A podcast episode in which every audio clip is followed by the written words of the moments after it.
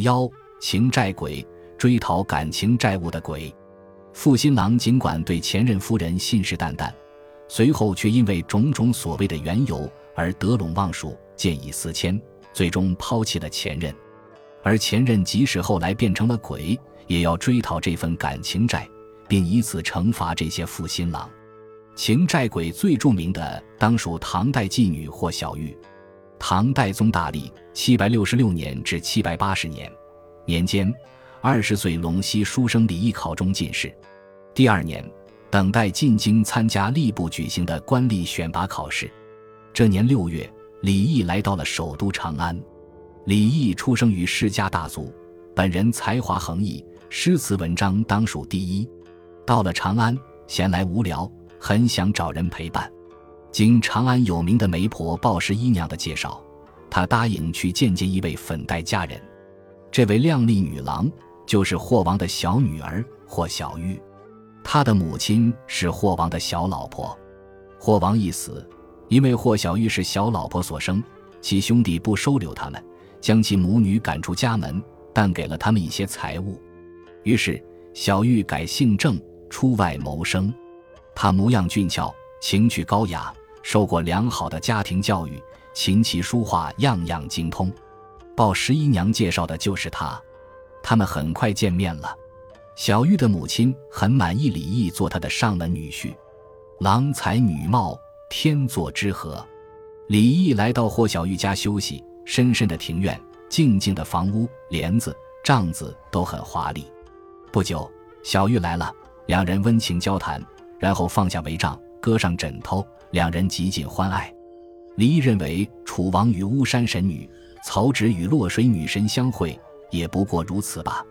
小玉忽然流着泪，盯着李毅说道：“我本来是妓女，自己知道配不上你，今天因为容貌漂亮，才被你所爱。”使我有了依靠，只担心我一旦容貌衰老，你对我的思想发生变化，我就像失去乔木的女萝草，没有依靠，又像秋风中的扇子被人抛弃。李毅听到这番话，不禁感慨叹息，发誓道：“我平生的心愿，今天才实现，即使粉身碎骨，也绝不抛弃你。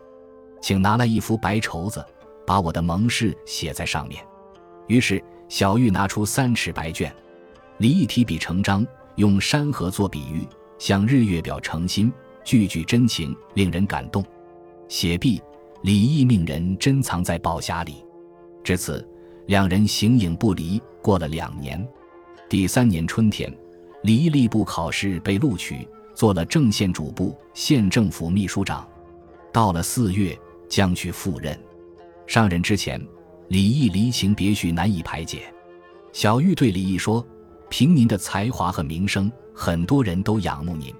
况且您堂上有严厉的父母，房中没有正式的妻子，您这次回去一定能娶个好妻子。我们的海誓山盟只不过是些空话罢了。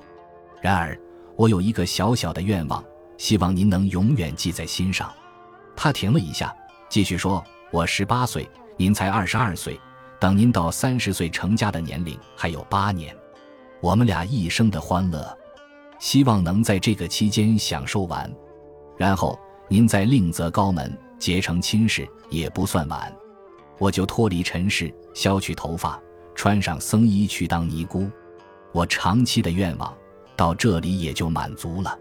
李毅流下热泪，对天发誓，对着青天白日发过的誓言。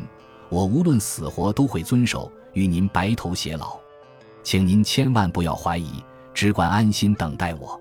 到了八月，我一定派人来接您，我们相见的日子不会太远。李毅到任十多天后，请假到东都洛阳探亲。李毅的母亲给儿子张罗婚事，女方是李毅的表妹卢氏，婚事已经定下来了。李毅虽然有些犹豫，但李毅的母亲是严厉的。他不敢违抗，于是就议定婚期，准备结婚。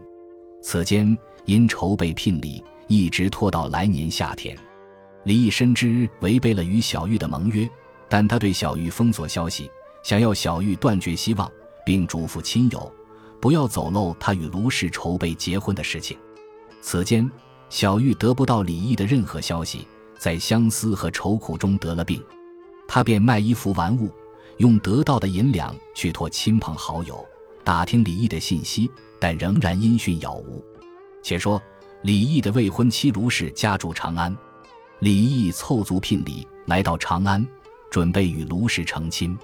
这个消息被小玉得知了，小玉起初不敢相信消息是真的，天下能有这种事吗？小玉想与李毅见上一面。李毅绝情的百般躲避，小玉涕泪连连，痛不欲生，病痛加剧，卧床不起。后来有一个富于同情心的山东侠客，使用手段将负新郎李毅挟持到了小玉家。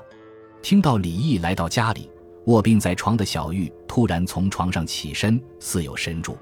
在侠客张罗的酒宴上，小玉斜着身子瞪着李毅，说道：“我是个小女子。”薄命到这种程度，您是个大丈夫，负心到这种地步，我年纪轻轻就含恨而死，慈爱的母亲还在堂上不能侍奉，绫罗乐器摆在那里，从此也不能享用了，这样痛苦的死去都是您造成的，李郎李郎，今天该永远诀别了，我死了以后一定变成恶鬼，使您的妻妾整日不得安宁。说罢，伸出左手握住李毅的胳膊，把酒抛到地上，长长痛哭几声，死了。李毅为他穿了孝服，早晚在灵前哭泣，极尽哀痛。将要安葬的那天夜里，李毅忽然看到小玉在灵堂的幔帐后面，容貌美丽，跟生前一样。他看着李毅说：“劳驾您送我，还算有点余情。我在阴曹地府，能不感激吗？”说完就不见了。第二天把他安葬了，李毅来到坟前，尽情哭了一回。过了一个多月，李毅与卢氏举行了婚礼。李毅悲痛感慨，郁郁不乐。夏季五月，李毅与卢氏一同离开长安，回到郑县。到郑县十多天后，某日，李毅和卢氏正要躺下睡觉，忽然帐子外面有嗤嗤的声音。李毅惊异地看见一个男子，有二十多岁。相貌漂亮，藏身在帐子后面，连连向卢氏招手。李毅慌忙起来，绕帐子寻找了几圈，那人忽然不见了。李毅从此对卢氏产生怀疑，夫妻之间吵闹不休。又过十多天，一日，李毅从外面回来，卢氏正在弹琴，忽然从外面飞进来一只用犀牛角做的雕花盒子，一寸见方，盒内有用薄纱打的同心结。盒子掉到卢氏的怀中，李毅打开盒子一看，见里面有表示相思的红豆两粒，一只叩头虫，还有春药发冬姿和一点驴驹妹。李毅当时就愤怒吼叫，声音如同豺狼虎豹，拿起琴来砸他妻子，逼着卢氏说出实情。卢氏怎么也说不清。此后，李毅常常殴打妻子，百般摧残虐待。